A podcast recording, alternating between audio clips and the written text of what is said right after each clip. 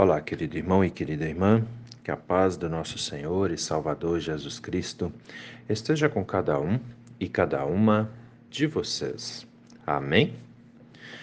Hoje é quinta-feira, dia 3 de março. Vamos meditar na palavra? As palavras das senhas diárias para hoje trazem do Antigo Testamento o Salmo 57, versículo 3 onde o rei Davi escreve: Deus envia a sua misericórdia e a sua fidelidade. E do Novo Testamento, as senhas diárias trazem para hoje o livro de Atos dos Apóstolos, capítulo 14, versículo 17, onde o evangelista Lucas escreve assim: Deus não deixou de dar testemunho de si mesmo, fazendo o bem dando a vocês chuvas do céu e estações frutíferas, enchendo o coração de vocês de fartura e de alegria. Querido irmão e querida irmã que me ouve nesse dia, alguma vez na sua vida você já parou para observar que o tempo todo, Deus está cuidando de você. De repente você vai dizer, Pastor Gil, a gente sabe disso, o senhor já falou sobre isso? Sim, então, eu já falei sobre isso várias vezes. Mas você percebe isso? Você sente de fato Deus cuidando de você? Você consegue perceber isso? Porque se você consegue, glória a Deus por isso. Se você não consegue, eu quero te incentivar a observar com mais carinho o mundo ao seu redor. Nós vivemos num tempo difícil. Tínhamos aí, temos ainda, na verdade, a pandemia, que trouxe muito muitos problemas, muita dificuldade, trouxe a morte também para muitas pessoas. Nós temos vivido também uma situação climática complicada em muitas áreas do nosso país, onde cidades estão literalmente desmontando, né? Também com muitas perdas, com muita tristeza. E como se não bastasse, tem também essa guerra na Rússia, entre a Rússia e a Ucrânia, né? Uma, na minha visão, é uma guerra idiota, sem lógica, fruto da ganância das pessoas. E aí muita gente pensa, mas Deus está cuidando da gente? Ele tem nos protegido? O que está acontecendo? Onde está Deus? Né? Muitos também fazem essa pergunta. E realmente a situação toda é bastante preocupante, porque as pessoas estão sofrendo por conta de uma, duas, três ou quatro pessoas pensando aí na questão da guerra, pensando na questão muitas vezes também dos nossos governantes, que poderiam olhar com um pouco mais de cuidado, com um pouco mais de carinho para o povo. A questão, queridos, queridas, é que perceber o mal no mundo é muito importante, a gente tem que dar uma olhada nisso. Mas o que nós não podemos deixar de fazer é perceber os cuidados de Deus por causa do mal que está no mundo. E muita gente faz isso.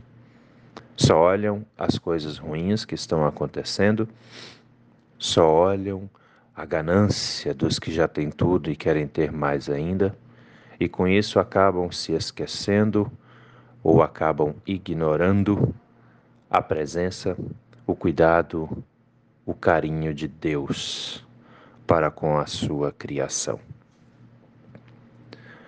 É muito triste, É muito complicado, mas tem muita gente que pensa isso, que Deus não está mais cuidando de nós, né? Só que eu digo para você, eu quero te falar não como pastor, eu quero te falar como cristão, como crente. Deus nunca deixou de nos cuidar. Deus nunca deixou de olhar para cada um e cada uma de nós, seus filhos e suas filhas, com carinho, amor e bondade. Nunca, nunca, desde o início da criação. Ele sempre esteve cuidando dos seus filhos e das suas filhas também, e vocês que me ouvem são filhos e filhas amados e amadas do Senhor. Olha lá, vamos para a Bíblia. O rei Davi escreve no Salmo 57, versículo 3: Deus envia a sua misericórdia e a sua fidelidade. Ou seja, quando nós clamamos por Ele, quando nós pedimos a Ele, Ele tem misericórdia de nós e Ele é fiel a nós. Tu já parou para pensar nessa palavra fidelidade? Né? Muitos de nós não somos fiéis a Deus, mas esperamos fidelidade dele para conosco, né?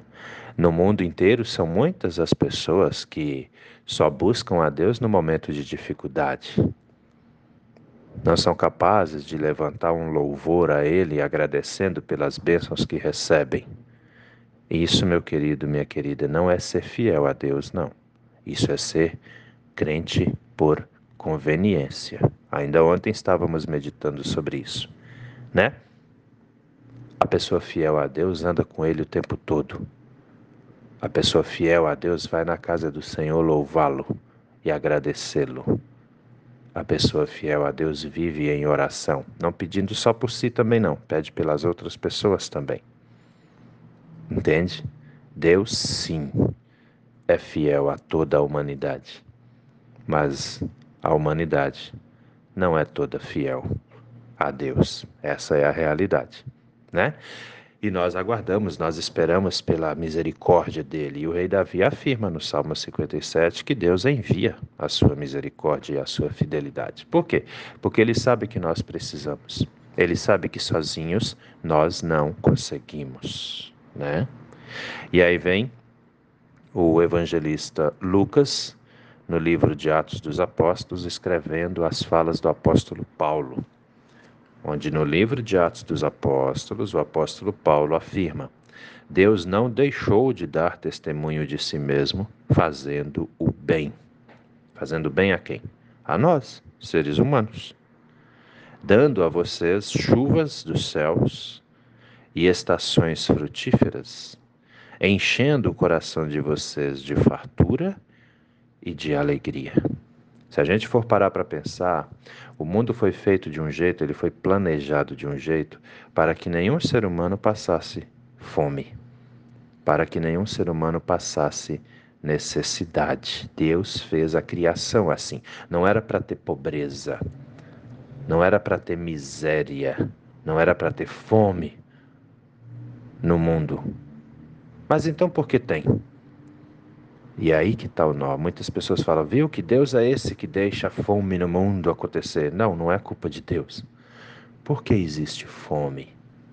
Por que existe sofrimento?